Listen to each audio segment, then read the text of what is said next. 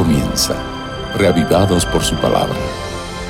Presentado por el pastor Bruno Razo. Lámpara es a mis pies tu palabra y una luz para mi camino. Esta declaración del salmista nos ofrece la seguridad que en el caminar de nuestra vida la Biblia, la palabra de Dios, ilumina nuestro sendero.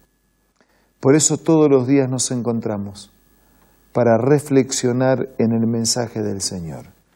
Hoy lo haremos sobre el capítulo 3 del libro de los cantares.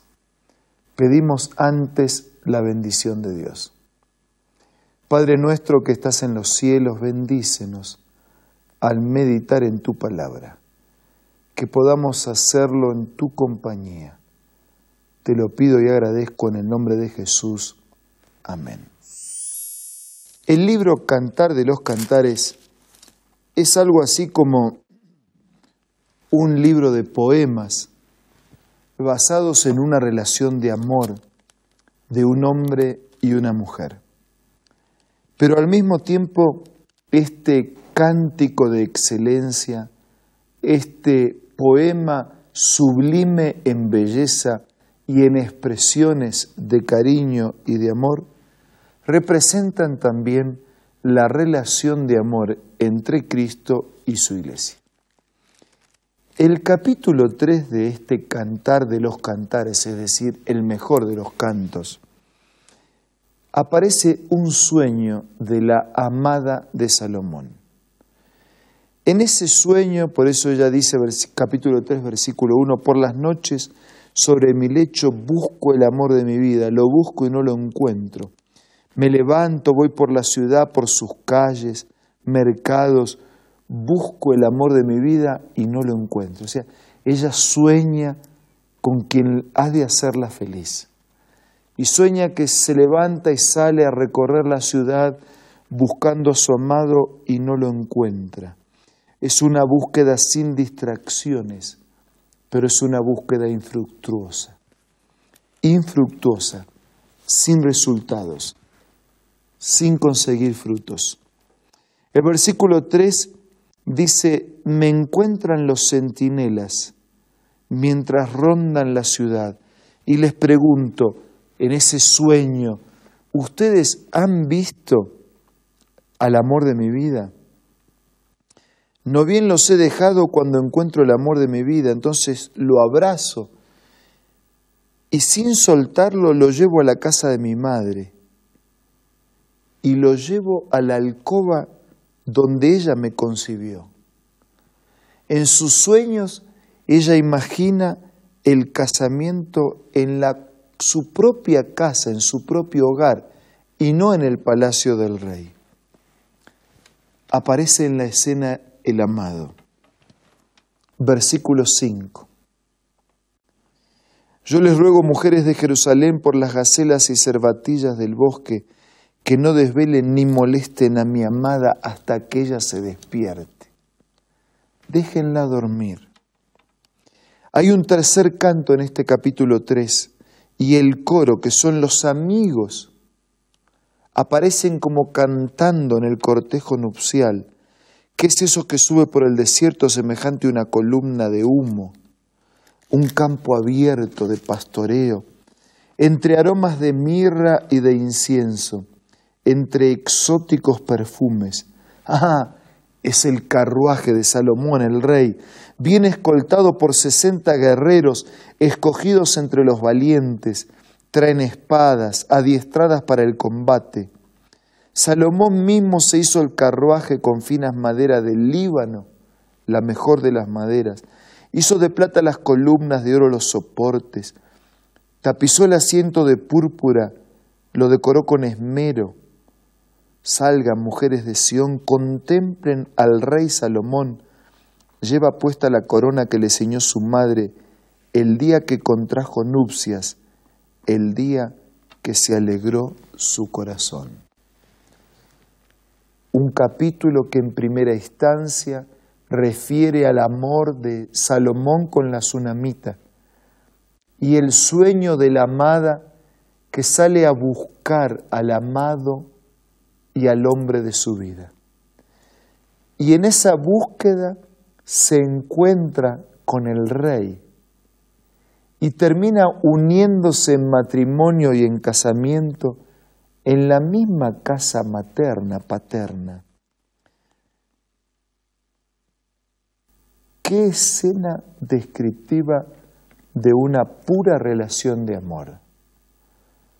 Una chica, una mujer que busca ilusionada lo mejor y que al final encuentra al rey como el mejor amor para su vida. Pero ya dije que este capítulo y este libro no refiere solamente a Salomón y a la tsunamita. Dije que también refiere al amor de Cristo, de Dios por la iglesia. Así como el hombre y la mujer pueden unirse en el santo estado del matrimonio en un amor puro que espera su tiempo y que vive con fidelidad la relación, de la misma manera el amor de Dios por la iglesia es puro.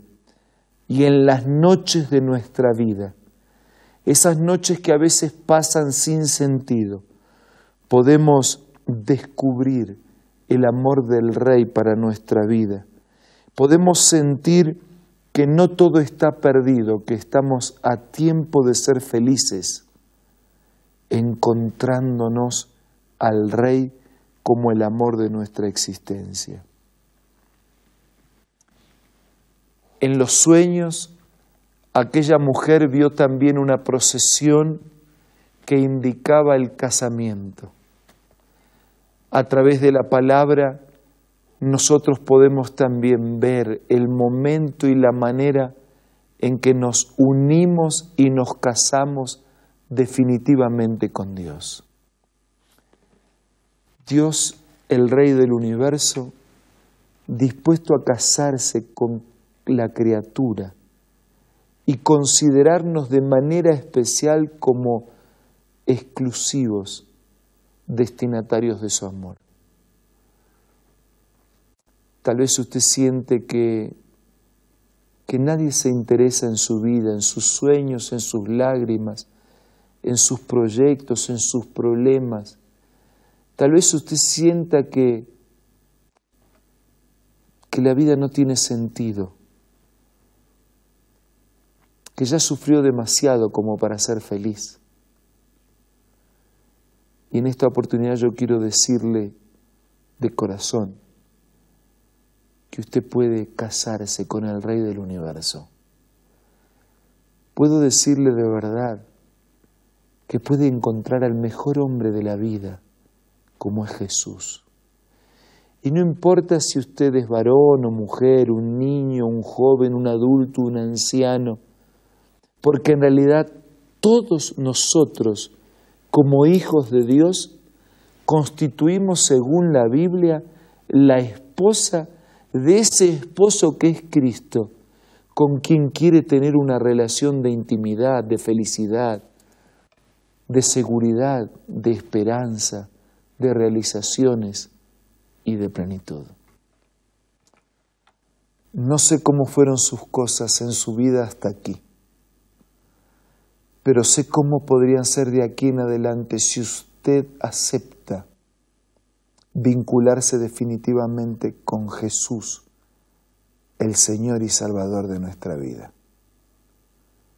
Por eso le pido que se anime, que decida, que acepte, que se case, que conviva definitivamente con Dios. En los momentos que siguen, hablemos con el Señor a través de la oración y digámosle nuestro sí quiero.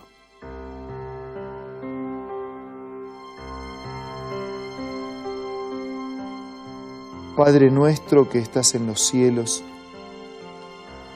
te damos gracias por el amor abarcante con que nos buscas y porque a pesar de que no somos merecedores, nos amas.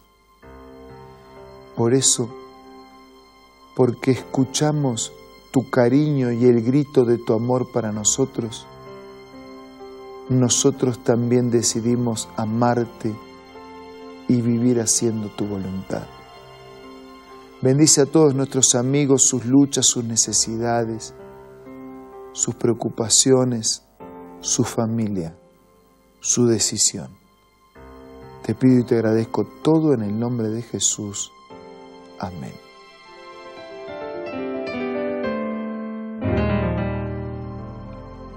Muy bien, fue muy bueno estar hoy juntos. Que este amor de Dios llene tu vida todo este día y toda tu vida. Nos reencontramos mañana para seguir siendo reavivados por la palabra de Dios. Esto fue Reavivados por su palabra, presentado por el pastor Bruno Razo.